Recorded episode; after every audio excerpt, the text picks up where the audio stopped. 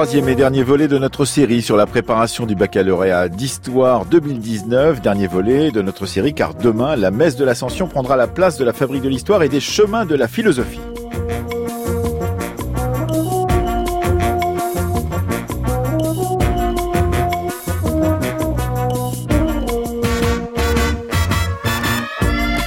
Lundi, nous avons préparé le chapitre Les États-Unis et le monde. Hier, socialisme, communisme et syndicalisme en Allemagne depuis 1875. Et aujourd'hui, comme lors des deux précédentes émissions, nous vous proposerons jusqu'à 9h30 un documentaire de 20 minutes conçu par euh, Catherine Decopé, réalisé par Thomas Duterre à partir d'une photographie d'histoire. La photo, ce matin, c'est celle qui est devenue un symbole de la répression de la manifestation du 17 octobre 1961 à Paris. Ici, on noie les Algériens.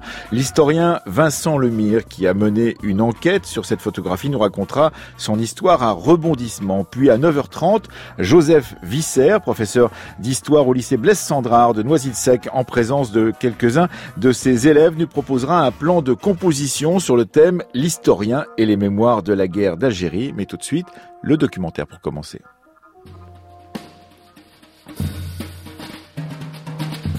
Petite précision, il y a 40 ans, je ne m'appelais pas encore Alexis Violet. Alexis Violet, c'est mon nom de plume.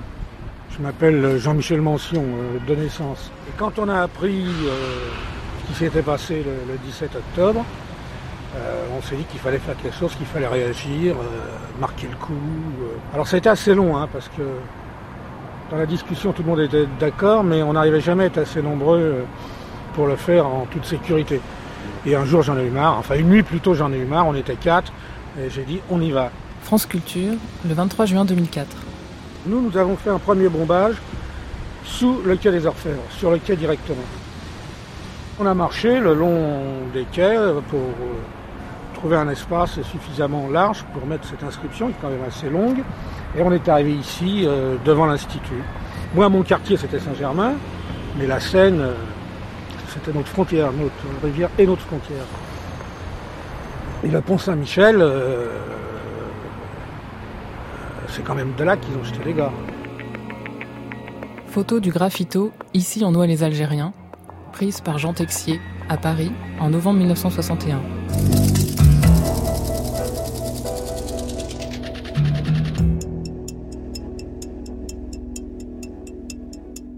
Alors c'est une photographie euh, qui est de format euh, horizontal, euh, en mode paysage comme on dit. En tout cas c'est le tirage qu'on a sous les yeux. Et en fait on voit presque rien sur cette photo, il n'y a personne.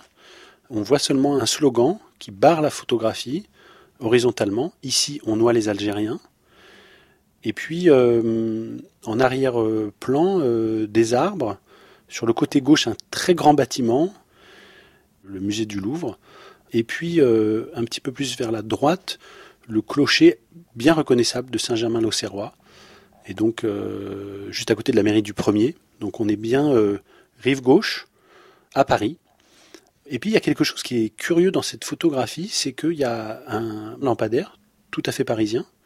Il y a une boîte de bouquiniste sur la droite, mais ces lampadaires sont affublés de 12 projecteurs qui éclaire euh, quelque chose qui est derrière nous. Et donc euh, là, il faudrait aller sur place. Et si on allait sur place, on se rendrait compte que ces projecteurs, ils éclairent euh, la coupole de l'Institut, l'Académie française. Donc on est en fait à quelques mètres du pont des Arts, de la passerelle des Arts, rive gauche, on regarde vers la Seine, et donc on a ce, ce slogan horizontalement écrit à la peinture noire, ici on noie les Algériens.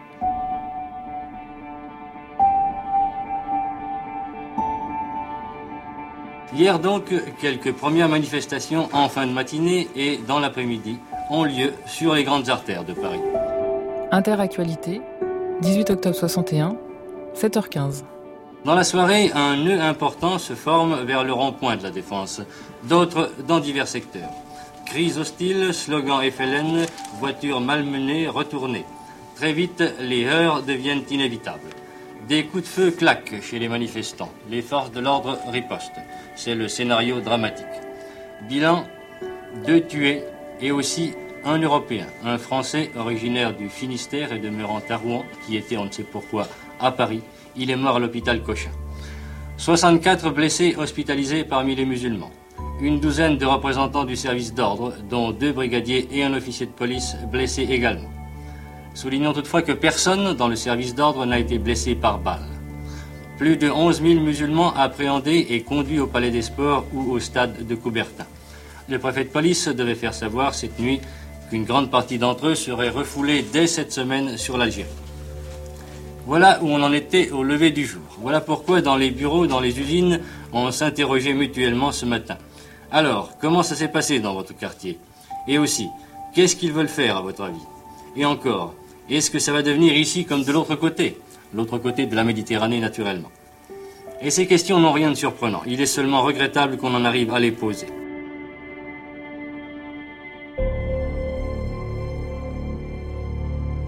Cette photo euh, aujourd'hui est souvent utilisée pour euh, symboliser la mémoire euh, du 17 octobre 1961. Est-ce que vous pouvez rappeler les faits de ce 17 octobre 1961 Alors le 17 octobre 1961, on est pendant les négociations qui vont aboutir aux accords d'Évian. On est en pleine guerre d'Algérie et donc de façon un peu paradoxale, en fait c'est une situation très très tendue à Paris puisque le FLN mobilise assez largement les civils algériens parisien. Et euh, en parallèle, la police parisienne euh, et le préfet euh, Papon, qui dirige la préfecture de police à l'époque, a imposé un couvre-feu très strict aux populations algériennes, populations civiles.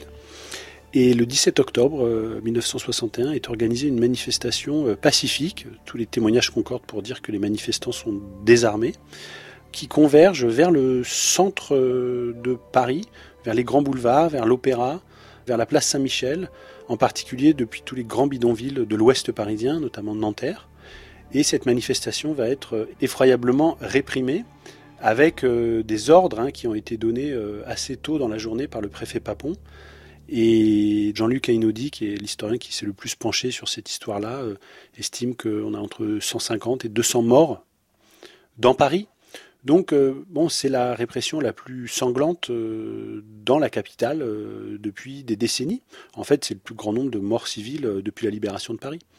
Donc, c'est un événement très très lourd sur le plan historique, mais qui a été en fait largement oblitéré par la mémoire de Charonne, qui se passe quelques mois plus tard, encore plus près des accords d'Évian, où là, il y a huit morts, j'allais dire huit morts seulement, mais c'était une manifestation organisée par le Parti communiste et c'est vrai qu'ensuite, euh, après Charonne, il y a eu une mobilisation très très très forte, notamment du Parti communiste français. Et donc c'est vrai que les huit morts de Charonne ont très largement, euh, pendant très très longtemps, recouvert la mémoire des plusieurs dizaines de noyés et de matraqués euh, morts algériens du 17 octobre.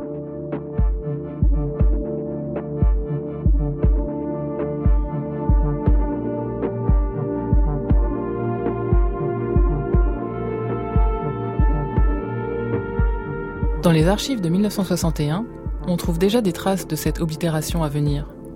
Au lendemain du 17 octobre, dans les journaux radiodiffusés, le compte-rendu des journalistes semble se faire l'écho d'un discours gouvernemental qui ne vise qu'à discréditer le FLN. Les musulmans sont très nombreux chez nous. Il y a en France environ 320 000 travailleurs musulmans, auxquels s'ajoutent quelques 100 000 femmes et enfants. Mais la région parisienne à elle seule compte plus de 140 000 travailleurs musulmans. Or, même si 20 ou 25 000 d'entre eux ont répondu au mot d'ordre, la proportion, vous le voyez, est mince. Cela mérite d'être noté. Cela signifie que si tout à l'heure vous croisez un musulman sur votre chemin, ça ne sera pas forcément un suspect, un FLN, un ex ou un futur manifestant, bref, quelqu'un qui vous est hostile. Rien ne serait plus néfaste, rien ne servirait davantage sans doute les extrémistes des deux bords que de laisser s'implanter cette idée dans la population. Car il est évident que des meneurs FLN ont transformé hier soir en violence ce qui, à l'origine, ne devait être qu'une manifestation silencieuse et pacifique. J'ouvre ici une petite parenthèse pour vous signaler que, selon certaines informations parvenues au ministère de l'Intérieur, et dont se fait l'écho l'agence centrale de presse, de nouvelles manifestations de musulmans algériens seraient à craindre pour ce soir. Elles seraient cette fois le fait de petits commandos de choc, dit-on, mais des mesures doivent être prises pour éviter le retour des désordres d'hier soir.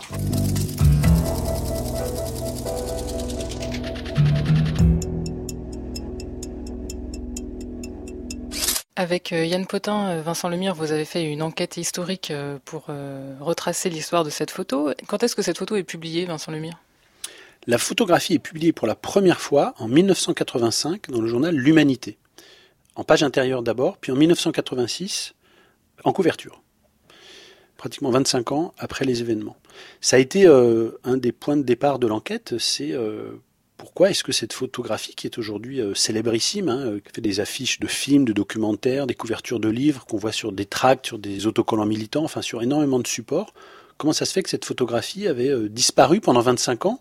Et puis est ressortie en 1985 mais La solution, justement, elle n'est pas du côté des auteurs du graffito, mais elle est du côté des auteurs de la photographie, du côté des photographes. C'est en se tournant vers la photographie, et en particulier vers son verso, qu'on a commencé à accumuler des micro-indices. Si on retourne la photographie, enfin un des tirages anciens de la photographie, on pouvait lire HQ.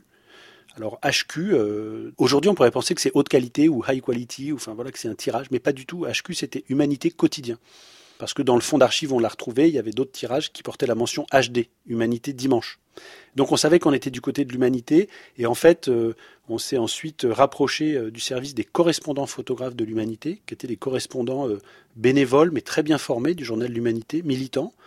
Et en fait, ce réseau des correspondants a réussi à nous retrouver, à identifier le photographe, donc Jean Texier, qui était à l'époque un, apprenti photographe au journal L'Avant-Garde, qui était le journal des jeunesses communistes, et euh, pour la petite histoire, ou la grande histoire aussi, il était accompagné ce jour-là de Claude Angéli, qui est euh, ancien rédacteur en chef du Canard Enchaîné, qui est toujours euh, un des rédacteurs célèbres du Canard Enchaîné, qui était aussi militant à la JC et à l'avant-garde à l'époque.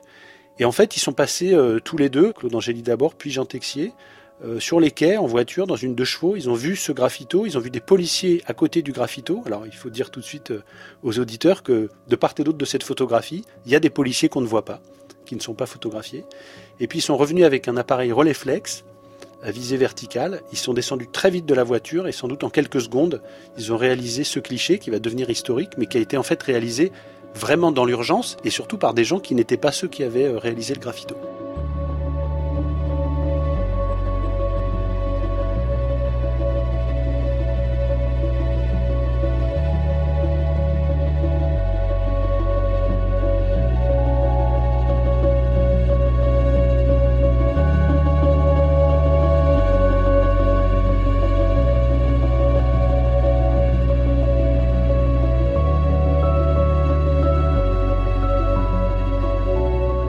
La photographie, en fait, elle n'est pas publiée euh, d'abord dans les semaines, dans les mois, dans les années qui suivent.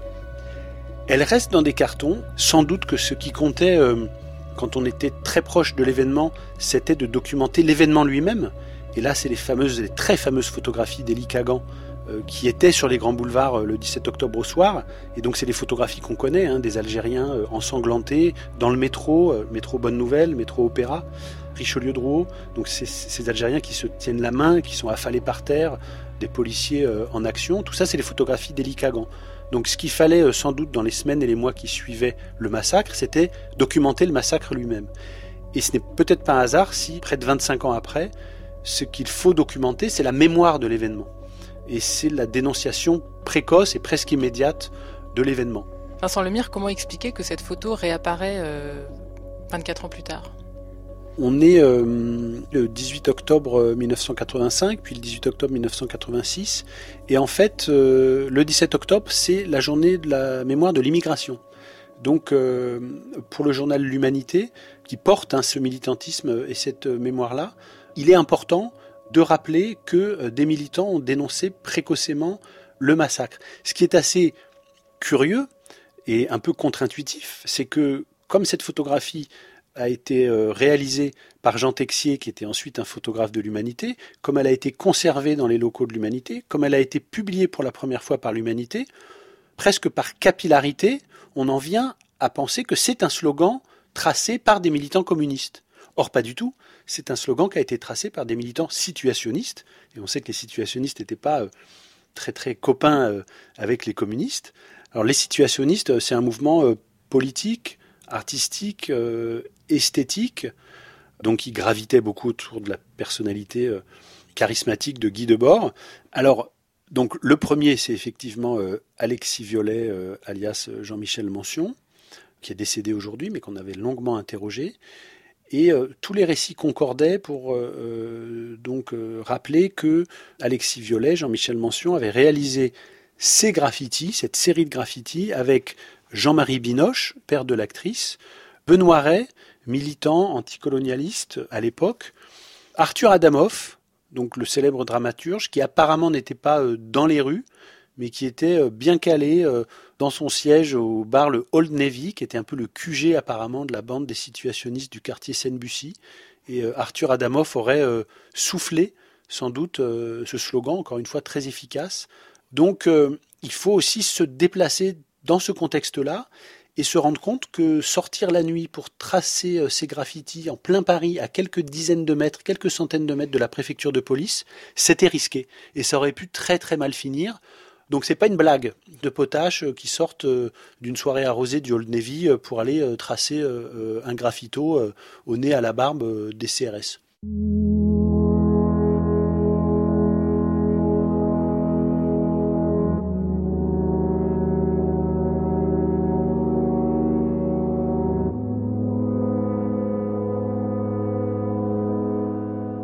À cette époque, j'avais exactement 25-26 ans. J'étais là, boulevard Saint-Michel. Ils ont massacré les Algériens, hommes et femmes, enfants. Salah, manifestant du 17 octobre 1961, France Inter, 2012. Moi, personnellement, j'étais blessé. J'étais blessé, j'avais une blessure ici. Ben, j'ai eu de la chance, j'ai couru. Mais le lendemain, comme il y avait le couvre-feu, les Algériens ne doivent pas sortir à partir de 20h. Moi, je suis sorti de l'hôtel, c'est pour provisionné en cigarette. Devant moi, la sortie, à la rue La Huchette, là, je trouve devant moi quatre policiers en civil.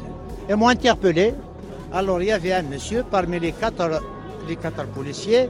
Il y a quelqu'un qui, qui, dit à ses camarades on va le jeter dans la Seine. J'ai dit, monsieur, si vous me jetez dans la Seine, moi je sais nager. Moi je sais nager. Il y avait un autre policier qui dit, ah bon, vous savez nager? Je dis oui. Il m'a dit, on va employer d'autres méthodes. Et moi amené au commissariat, au Panthéon, et m'ont massacré.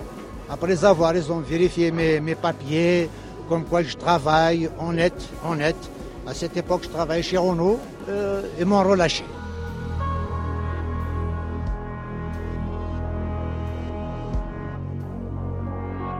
Vincent Lemire, où est-ce qu'on en est aujourd'hui de la reconnaissance du 17 octobre 1961 et de sa mémoire? Alors on, revient en fait là au tout début de l'enquête, puisque cette enquête a démarré euh, en octobre 2001, donc euh, au moment du 40e anniversaire du massacre. Le maire de Paris à l'époque, Bertrand Delanoë, avait décidé de faire poser une plaque que les auditeurs peuvent toujours aller voir à l'angle du pont Saint-Michel, face à la préfecture de police de Paris, une plaque qui commémore le massacre des Algériens qui étaient venus manifester pacifiquement, euh, dit la plaque, le 17 octobre 61. Donc on en est là, dans le temps d'une reconnaissance par la municipalité parisienne du massacre du 17 octobre 1961. Euh, Il faut savoir que la plaque que j'ai vue euh, inaugurée, elle a été brisée plusieurs fois. Elle était d'abord euh, en, pierre, enfin comme les, plaques qu'on voit communément dans Paris, et donc elle a été reposée. Et puis finalement, donc ça veut dire qu'il y avait aussi des, des militants d'une contre-mémoire du 17 octobre qui ne voulaient pas que euh, ce massacre soit rappelé. Et finalement, elle a été gravée euh, sur une plaque en bronze, si mes souvenirs sont bons, qui est toujours celle qu'on peut voir aujourd'hui, qui est scellée carrément dans la pierre, dans le parapet du pont euh, Saint-Michel. Elle est parfois recouverte de peinture, mais ça, donc elle est nettoyée assez simplement. Mais c'est vrai que le fait que cette plaque a été posée par le maire de Paris suite à un vote du Conseil de Paris, donc de la municipalité des élus parisiens, et qu'elle a été posée juste en face, à une quinzaine de mètres, une dizaine de mètres de la préfecture de police de Paris, c'était évidemment, du point de vue de la municipalité, une façon de euh, souligner la responsabilité éminente de la préfecture de police de Paris, du préfet de police Maurice Papon, et donc de l'État dans ce massacre. Aujourd'hui, les militants dénoncent toujours un massacre d'État et donc demandent la reconnaissance par la République, par le gouvernement, par les instances gouvernementales, par l'État, la responsabilité euh, de ce massacre. À l'heure où je vous parle, des mesures exceptionnelles de police sont prises dans la région parisienne pour éviter des incidents tels que ceux d'hier soir. Nous avons sur place un témoin, Tommy Franklin, qui se trouve à la gare du Nord. Je me trouve avec la voiture émetteur RTF dans une des cours intérieures de la gare du Nord où progressivement d'importantes forces de police prennent place ces forces de police qui arrivent en camion et en cars normaux. Par camion, j'entends des camions bâchés. Il y a également d'assez importantes forces de gendarmerie qui sont descendues de cars ici il y a quelques instants. Cependant, tout est extrêmement calme et surtout, il n'y a aucun musulman en vue. Un an après l'apposition par la ville de Paris d'une plaque en mémoire des victimes, la reconnaissance des faits par l'État intervient à l'initiative de François Hollande, alors président de la République. Dans un communiqué du 18 octobre 2012, il écrit les phrases suivantes. Le 17 octobre 1961, des Algériens qui manifestaient pour le droit à l'indépendance ont été tués lors d'une sanglante répression. La République reconnaît avec lucidité ces faits. Si cette reconnaissance constitue un pas de plus dans le devoir de mémoire, elle reste incomplète.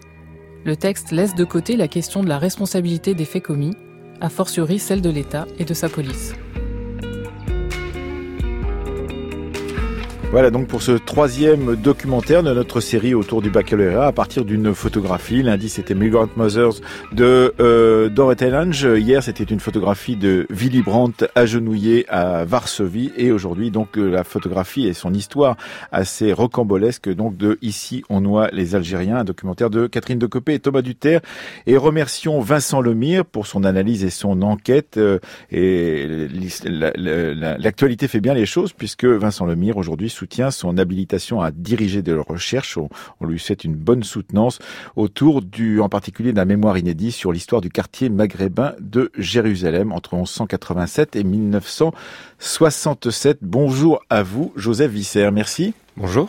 D'être venu avec certains de vos euh, euh, élèves donc euh, du lycée Olympe de Gouges de Noisy-le-Sec où vous enseignez donc euh, qui sont dans ce même studio et qui vont écouter votre plan alors de composition, vos plans de dissertation autour du thème l'historien et les mémoires de la guerre d'Algérie. Question rituelle que je pose à chaque fois que nous faisons une émission à partir de ces questions du baccalauréat. C'est un sujet qui intéresse les élèves, c'est un sujet qui est difficile à traiter?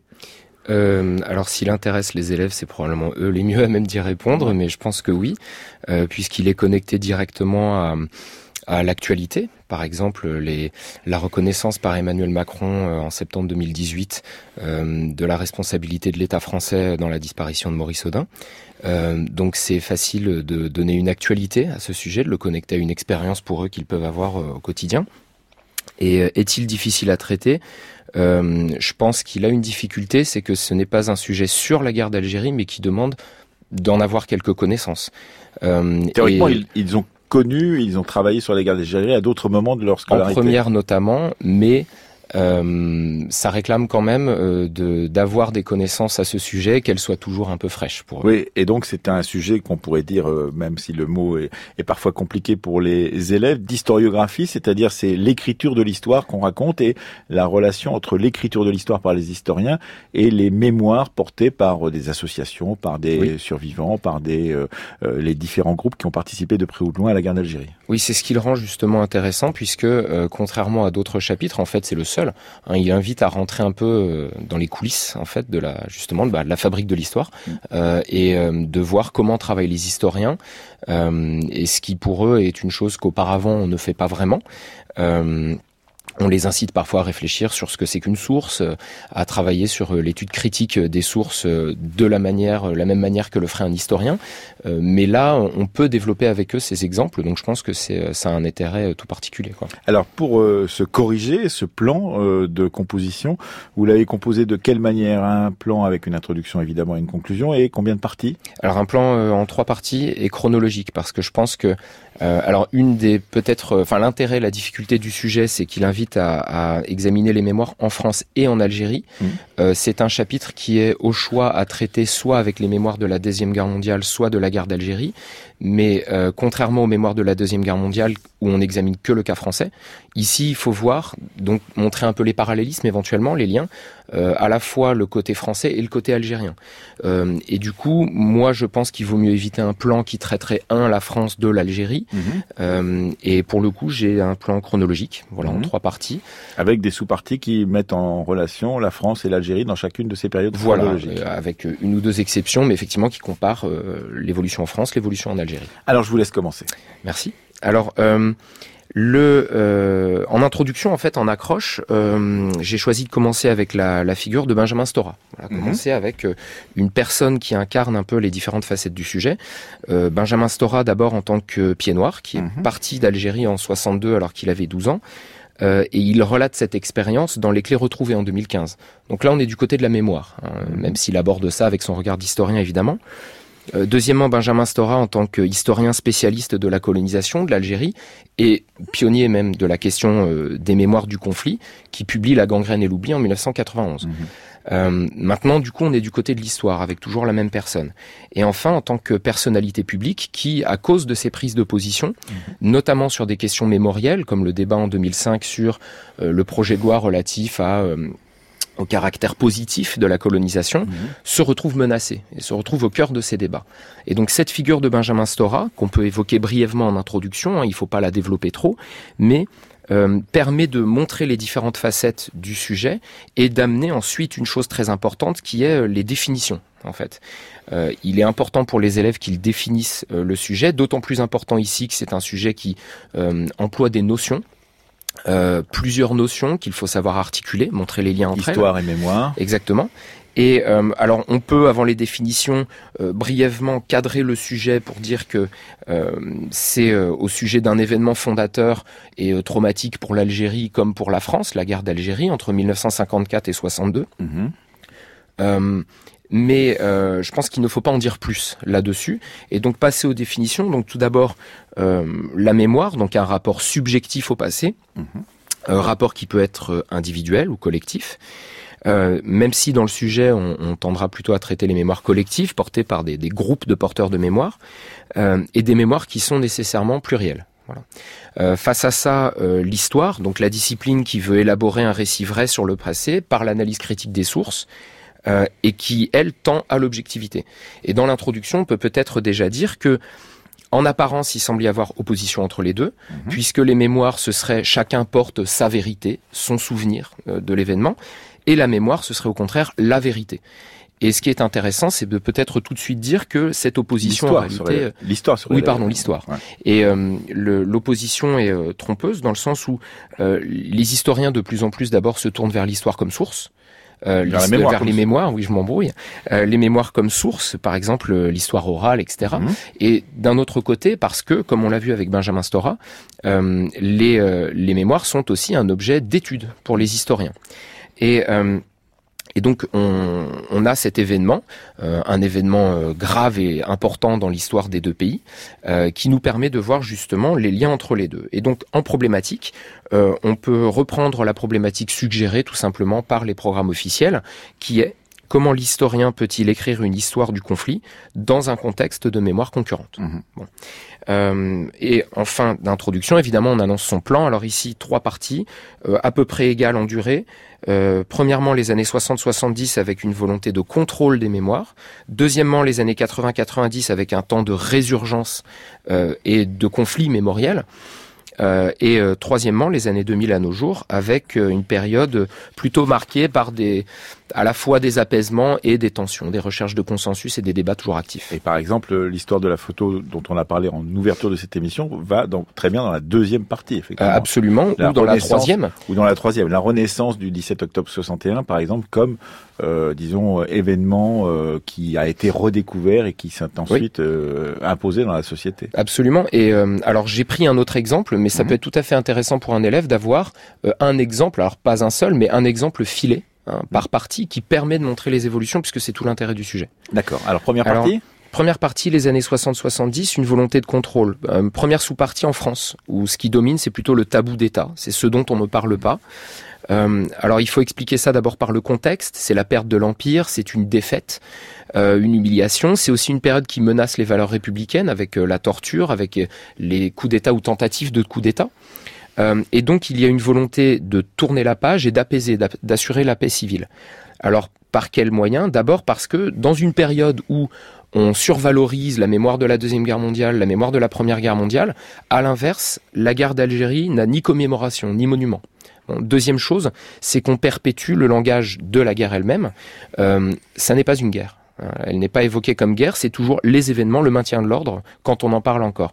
Et enfin, parce qu'on vote des lois d'amnistie successives, de 62 à 82 euh, pour les militaires, pour l'OAS, pour y compris les généraux putschistes. Euh, ce qui montre cette volonté de tourner la page euh, en quelque sorte de, sorte de cacher sous le boisseau. Et l'exemple qu'on peut prendre ici, que je filerai ensuite, c'est celui de la bataille d'Alger, le mmh. film, qui connaît un sujet critique, un, comment dire, une réception critique euh, très positive à l'étranger, à la Mostra de Venise par exemple, mais qui en France est censuré, subit des tracasseries administratives euh, et finalement retiré des écrans quand il paraît à cause de pression de groupes notamment ex-OAS, etc. Et puis euh, si euh, euh, vos élèves ou les élèves veulent en savoir plus sur ce film La bataille d'Alger et sur sa mémoire, un documentaire a été réalisé très récemment dans la Fabrique de l'Histoire. Il a été conçu par Séverine Lignata. On peut l'écouter pendant une heure. Donc on explique l'histoire de la mémoire de cette de, de ce film et comment il est devenu une sorte de film emblématique de la euh, du conflit de mémoire entre la France et l'Algérie. Oui, absolument. Alors deuxièmement, euh, en Algérie, deuxième sous-partie, c'est au contraire c'est ce dont on parle sans cesse, mais d'une certaine manière, c'est le mythe fondateur. Euh, D'abord parce que la guerre d'Algérie fonde la nation, euh, mais aussi parce que c'est elle qui légitime le pouvoir du FLN. Euh, et donc, alors à quoi le voit-on? D'abord parce qu'en guerre d'Algérie, il y a la fête nationale du 5 juillet, mais il y a aussi le 1er novembre. Euh, qui est euh, la Toussaint Rouge. L'anniversaire du déclenchement. Voilà, et qui justement valorise le rôle exclusif en quelque sorte du FLN. Mhm. deuxièmement, parce que on, valorise une mémoire héroïque, celle du FLN, de l'armée, du million de morts, euh, qu'on qualifie de martyrs avec un langage euh, religieux, hein, et avec ce côté un peu intouchable de, de, cette mémoire-là. Euh, dans les années 70, il y a un centre national d'études historiques qui est créé, sous l'autorité du ministère de l'Intérieur, qui a pour charge d'écrire une histoire officielle Bon. Euh, et enfin, euh, à l'inverse, alors il y a ce qu'on dit et il y a ce qu'on ne dit pas, ou alors il y a ce qu'on transforme. Et c'est la figure, par exemple, on peut en prendre une de Messali euh, pourtant euh, présent bien avant le FLN et qui justement leur fait de l'ombre et qui est officiellement présenté comme un traître. Bon. Euh, et on peut finir cette sous-partie avec l'exemple de la bataille d'Alger, qui, contrairement à la France, est un film quasi officiel, qui bénéficie de tout le soutien euh, des autorités euh, et qui est montré, remontré dans les établissements scolaires, et ce qui montre bien cette mémoire très différente des deux côtés de la Méditerranée. Alors, en dernière sous-partie ici, un, un passage pour montrer que malgré cette volonté de contrôle des autorités, il y a des groupes de porteurs de mémoire qui cherchent à se faire entendre dans ce contexte. Difficilement, mais qui tout de même euh, essayent de porter euh, leur vision des choses. Premièrement en France, euh, par exemple les pieds noirs, mhm. qui réclament indemnisation notamment et qui font pression sur les autorités, mais qui aussi maintiennent une mémoire qu'on a appelée la nostalgérie, mhm. hein, une mémoire idéalisée. de la période algérienne, transmise par exemple par différents biais dans, dans, la création culturelle. On peut penser à la chanson d'Enrico Macias les euh, également qui luttent contre l'oubli dans les années 60-70, euh, et enfin euh, les appelés, ceux qui ont fait leur service et qui se retrouvent pris, eux, entre d'un côté une mémoire honteuse, c'est la sale guerre dont on ne veut pas parler, contrairement à la gloire des résistants de la Première Guerre mondiale, et d'un autre côté, on veut faire reconnaître la guerre pour faire reconnaître les droits euh, qu'ils réclament par rapport à ça. Ça, c'est la première partie, donc euh, qui s'arrête à quelle date chronologiquement? Alors, on peut prendre le début des années 80, euh, avec par exemple 1982 en Algérie, euh, le monument, euh, le flambeau des martyrs, mmh. qui est érigé et qui termine un peu cette première période. voilà. Alors, deuxième partie ensuite Deuxième partie, les années 80-90, avec comme idée principale le temps de la résurgence des mémoires. Alors, première sous-partie, euh, en France, des débats mémoriels. Alors, d'abord un point avec euh, le contexte qui explique des évolutions. Euh, d'abord, c'est l'arrivée d'une nouvelle génération plus détachée du conflit, ce qui sera le cas aussi en Algérie. Ensuite, c'est en France le poids croissant du Front National, mhm. euh, fondé en 72 par d'anciens, entre autres, euh, de l'Algérie française, et pour qui la question est importante. Euh, et ces euh, derniers éléments, c'est aussi en France euh, une génération de jeunes issus de l'immigration, dont de nombreux enfants d'Algériens, euh, qui s'affirment dans les années 80. On peut penser à la marche des beurs, par exemple, et pour qui la question de la mémoire est aussi importante. C'est celle de leurs parents, c'est ce dont ils n'entendent pas forcément parler à l'école. et donc, ce contexte-là explique des évolutions. Tout d'abord, par exemple, en 83, la guerre d'Algérie entre dans les programmes scolaires, justement. en 1992, si on passe du côté de la recherche historique, euh, le ministre de la Défense euh, ouvre la, les archives militaires Mhm. euh, aux chercheurs. Et enfin, en 1999, le, euh, il y a une reconnaissance politique à l'Assemblée nationale de la guerre comme guerre, effectivement. Euh, les, euh, dans cette période, on voit se multiplier des travaux d'historiens qui existaient avant, mais là, il, y a, il commence à y avoir vraiment de plus en plus euh, d'historiens qui travaillent dans ce Mhm. champ. Ça se voit par exemple avec 1988, le premier grand colloque en France sur euh, la, la recherche sur la question. Euh, mais on voit euh, par ailleurs que c'est un sujet qui fait débat. Euh, dans, dans la société. Alors un exemple pour l'illustrer, c'est le cas par exemple euh, des recherches de Jean-Luc Enaudi, euh, qui est un historien alors euh, qui n'est pas un universitaire, Mhm. mais qui publie en 1991 La bataille de Paris, justement sur le sujet qui a été traité à l'instant dans le documentaire. Le 17 octobre 61. Exactement, et qui tente de euh, compter le nombre de victimes, qui désigne des responsabilités, la préfecture de police, euh, et il est pour ça attaqué euh, par Maurice Papon euh, en diffamation, Ancien préfet de police. à Exactement. et qui euh, et Jean-Luc Enaudi gagne son procès. Mm. Et ce qu'on voit de nouveau ici dans euh, avec cet exemple du procès, c'est justement le fait que désormais on en parle en place publique euh, et qu'il y a des réactions publiques euh, qui appellent à plus de lumière sur euh, sur la question. J'imagine une deuxième sous-partie pour la sur mémoire l'Algérie. algérienne. Exactement. Alors, le, euh, en Algérie, on peut parler d'une ouverture timide avant la période de la décennie noire. Alors, euh, de nouveau le contexte, une nouvelle génération euh, qui n'est pas liée au conflit, qui ne l'a pas connu ou qui était très jeune, pour qui le conflit ne représente pas la même chose, euh, qui vit dans un pays euh, en crise économique, qui est insatisfaite également d'un d'un verrouillage du pouvoir par le FLN, euh, et euh, deuxième chose qui fait un peu bouger la situation en Algérie, c'est également des expressions, notamment euh, lors du printemps berbère au début des années 80, euh, où, entre autres revendications, on demande à ce que le discours sur la guerre d'Algérie fasse une place aussi dans la mémoire à la participation très active des Kabyles dans le conflit. Au niveau du pouvoir, on voit à la fois des évolutions et euh, toujours euh, le maintien de cette version officielle. C'est le monument, le flambeau des martyrs, érigé en 82. Euh, mais dans les évolutions, on voit une, ouverture, alors à partir de 88 en particulier, davantage de liberté d'expression, des possibilités de publication des historiens. Mais cette période se referme bien vite avec le début de la guerre civile en 1992.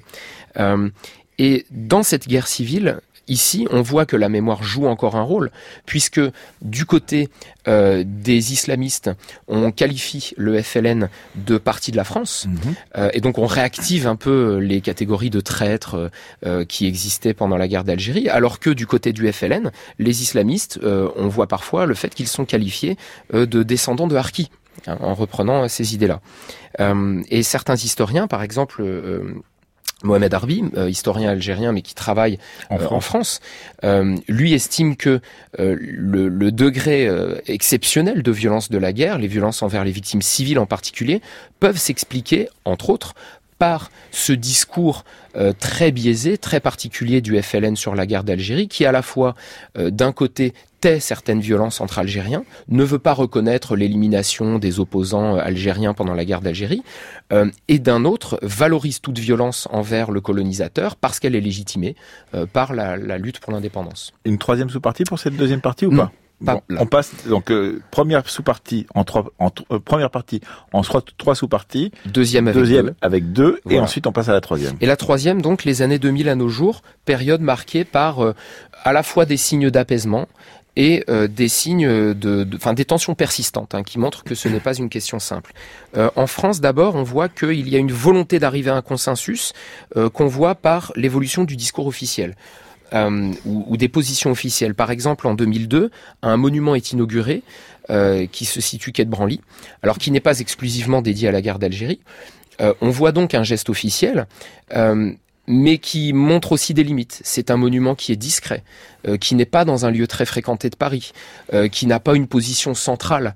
Euh, Deuxième chose, euh, on voit de la part, euh, on voit au sommet de l'État, euh, de la part des présidents, des prises d'opposition, des déclarations successives que certains jugent trop timides, incomplètes et insatisfaisantes, mais on voit néanmoins les présidents Sarkozy, Hollande, Macron faire des déclarations sur la guerre d'Algérie, sur le massacre de Charonne, sur, et on finira avec ça, la mort de Maurice Audin, qui à chaque fois reconnaissent un peu plus la responsabilité de, de l'État. Et cette, euh, euh, les, on voit à la même période les publications historiques qui se multiplient, euh, qui, qui, jouent peut-être un rôle d'aiguillon justement dans, dans ce débat.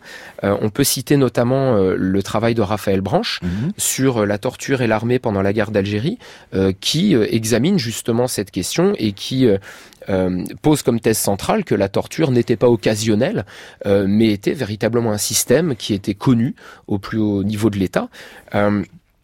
Mais d'un autre côté, on voit qu'il y a toujours des tensions à, sujet, à ce sujet en France.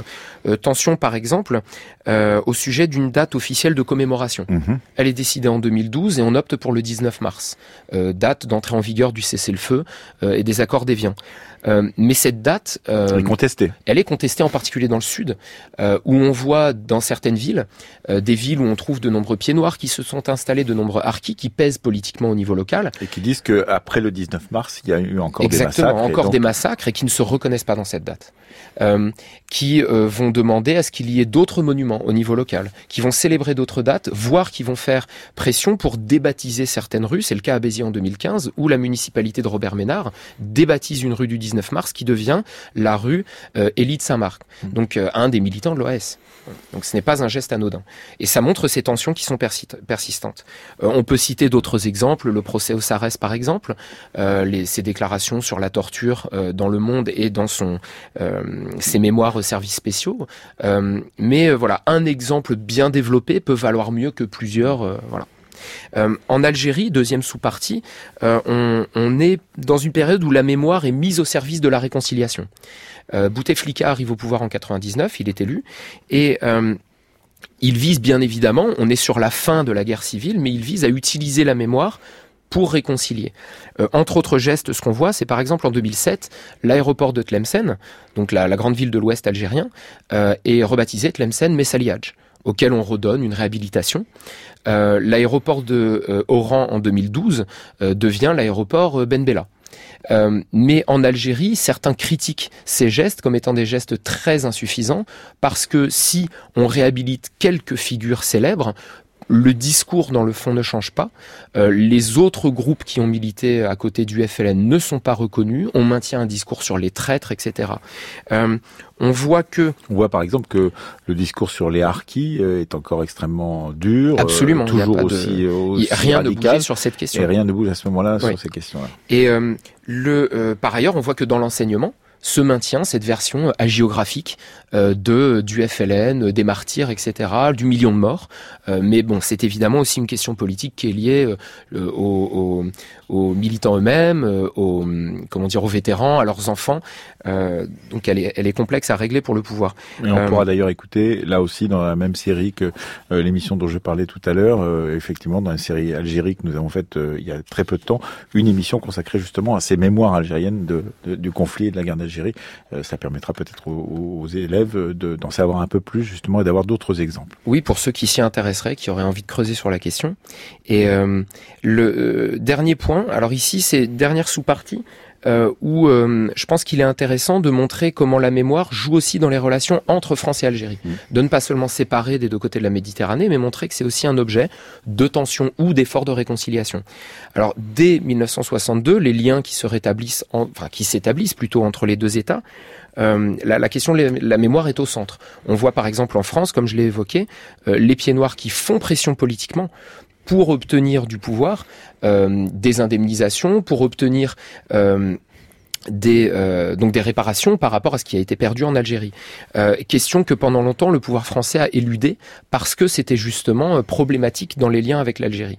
Euh, deuxième chose, c'est qu'on voit que du côté algérien, euh, il y a une exigence persistante de demande d'excuses, de reconnaissance officielle, de réparation. Alors réparation morale plus que économique par exemple ou financière, d'accès aux archives françaises pour identifier des victimes. et du côté français, on voit des avancées dans certains gestes gestes officiels. Alors, il y a des gestes officiels que j'ai évoqués en France, mais il y a aussi des gestes qui tiennent plus de la diplomatie. Euh, en 2005, euh, l'ambassadeur de France euh, en Algérie reconnaît la participation, enfin le rôle plutôt de la France, la responsabilité dans les massacres de Sétif, Guelma et Karata, alors qui est de 1945, que certains historiens considèrent comme la date du début de la guerre d'Algérie. Mmh. En 2015, on a un geste peut-être encore plus fort avec euh, le secrétaire d'État aux anciens combattants, Jean-Marc Todeschini, qui se rend en Algérie cette fois-ci pour les 70 ans, euh, les commémorations des 70 ans de ces massacres, euh, pour reconnaître la responsabilité française. Donc des gestes importants, des gestes forts. Du coup, en conclusion, alors la conclusion, évidemment, il y a les étapes un peu canoniques. D'abord, on résume un peu ses idées, mhm. très brièvement. le correcteur a lu, donc ça n'est pas la peine de rentrer dans les détails. Deuxièmement, on répond à la problématique, et là c'est fondamental, et je pense que c'est pas Donc je rappelle cette problématique, comment l'historien peut-il écrire l'histoire du conflit dans un contexte de mémoire concurrente? Absolument. Et alors je, je pense que pour les élèves, euh, il peut être même bon de la réécrire telle qu'elle, hein, mmh. de dire euh, nous avons euh, posé la telle question mmh. et de la rappeler. Euh, et donc de montrer ici que les historiens eh bien peuvent écrire dans ce contexte, euh, que les historiens examinent et expliquent l'évolution de ce contexte, mais plus encore ici que l'histoire peut-être permet de sortir d'un affrontement stérile entre des mémoires qui sont concurrentes, où chacun a sa vérité, et que c'est peut-être justement le travail des historiens qui permet de dépasser cet affrontement-là euh, et ces tensions euh, dans, dans, les sociétés. Euh, et en ouverture, puisqu'on demande aux élèves de faire une ouverture, et c'est souvent quelque chose qui les angoisse un peu, qu'est-ce qu'on peut dire? Euh, On peut peut-être ici se fonder sur des événements d'actualité récente. Euh, ça peut être intéressant d'ouvrir sur l'actualité. Alors attention à ne pas en faire trop, parce que l'actualité et l'histoire sont des choses différentes. Mais euh, on peut prendre là aussi deux événements pour rester dans le côté français, le côté mhm. algérien.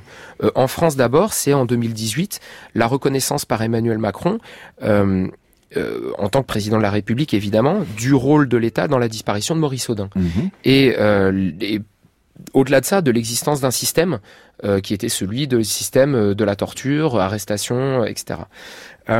et d'un autre côté, euh, le fait que très récemment, lors des événements qui ont mené euh, à la chute de Bouteflika en Algérie, des manifestations de ce nouveau printemps arabe, on a vu brandis dans les manifestations des portraits qui sont ceux justement euh, que le FLN, de personnalités que le FLN ne voulait pas reconnaître.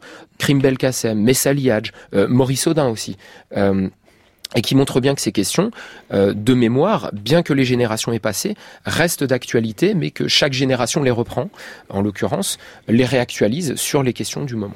donc il s'agit bien, dans une copie comme celle-ci, comme d'ailleurs celle sur les mémoires de la Seconde Guerre mondiale, de réfléchir à la façon dont l'histoire percute les sociétés euh, au fur et à mesure de, de, de, de la distance entre l'événement originel et euh, le contemporain, percute les sociétés, débat avec elles, provoque des débats, ou au contraire comment les sociétés relancent les débats à l'intérieur de euh, d'un débat public à partir des événements d'histoire qui pourtant sont très éloignés ou assez éloignés. Oui, et pour revenir à la question que vous posiez au début sur l'intérêt de la question, est-ce que c'est un chapitre qui intéresse les élèves? Je pense que c'est justement pour ça que c'est un chapitre qui potentiellement est euh, euh, est très intéressant pour les élèves parce que justement, parfois les élèves ont du mal à comprendre pourquoi est-ce qu'on fait tel chapitre, quel est l'intérêt d'étudier telle chose, parfois très ancienne. Et là, évidemment, on a un exemple qui leur qui permet de saisir très directement comment on se réapproprie une histoire, comment on fait l'histoire euh, et comment ces débats-là peuvent avoir, euh, peuvent soulever des débats, euh, comme on l'a vu avec différents exemples. Comment à la sortie de Or la loi de Rachid Bouchareb en 2010, mhm. on a des prises de position politiques, parfois très violentes, qui disent voilà c'est le discours du FLN qui se perpétue, on valorise les terroristes, et donc de, de comprendre, d'avoir des clés. Enfin c'est de toute façon toute la perspective du, des programmes actuels et je pense de toute façon, enfin c'est c'est il euh, y a rien de très nouveau là-dedans, mais des programmes d'histoire en général et de l'histoire pour les élèves euh, au lycée, au collège et à l'école, c'est comprendre le monde contemporain. Et donc montrer par exemple une chanson euh, comme celle qui a été écrite pendant la guerre d'Algérie, qui a été signée Boris Vian, la chanson du déserteur, peut avoir été réinterprétée de façon très régulière et donc devenir une sorte de hymne pour tous ceux qui ne veulent pas faire la guerre, comme le disait donc Boris Vian.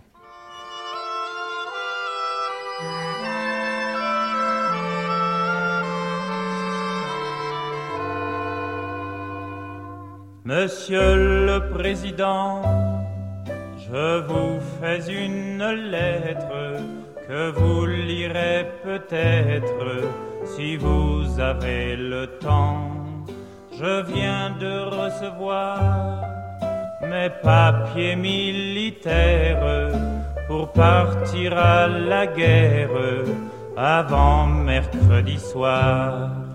Monsieur le Président, je ne veux pas la faire, je ne suis pas sur terre pour tuer des pauvres gens. C'est pas pour vous fâcher, il faut que je vous dise, ma décision est prise, je m'en vais déserter.